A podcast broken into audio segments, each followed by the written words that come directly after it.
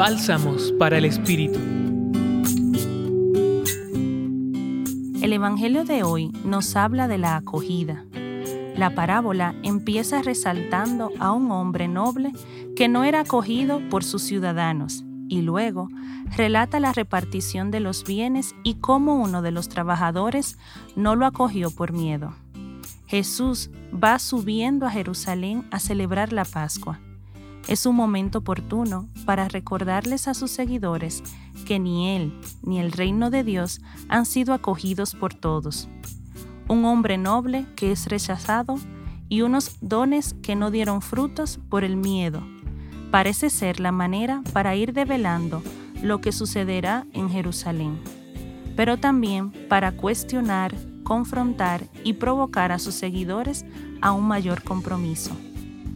Como eco de esta parábola se escuchan las preguntas, ¿y ustedes? ¿Me acogen como su Señor?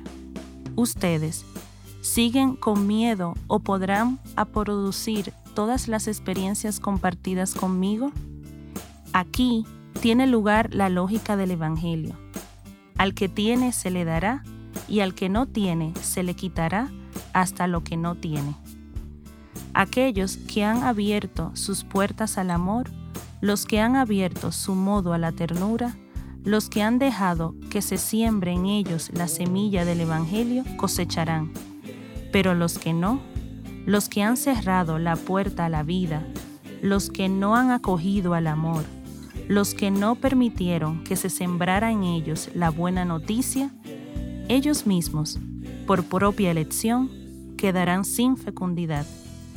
En esta reflexión los acompañó Carla Guerra y en la voz Aura Camilo, religiosas del apostolado, colaboradoras del Centro Pastoral San Francisco Javier de la Pontificia Universidad Javeriana. Escucha los bálsamos cada día entrando a la página web del Centro Pastoral y a javerianaestereo.com.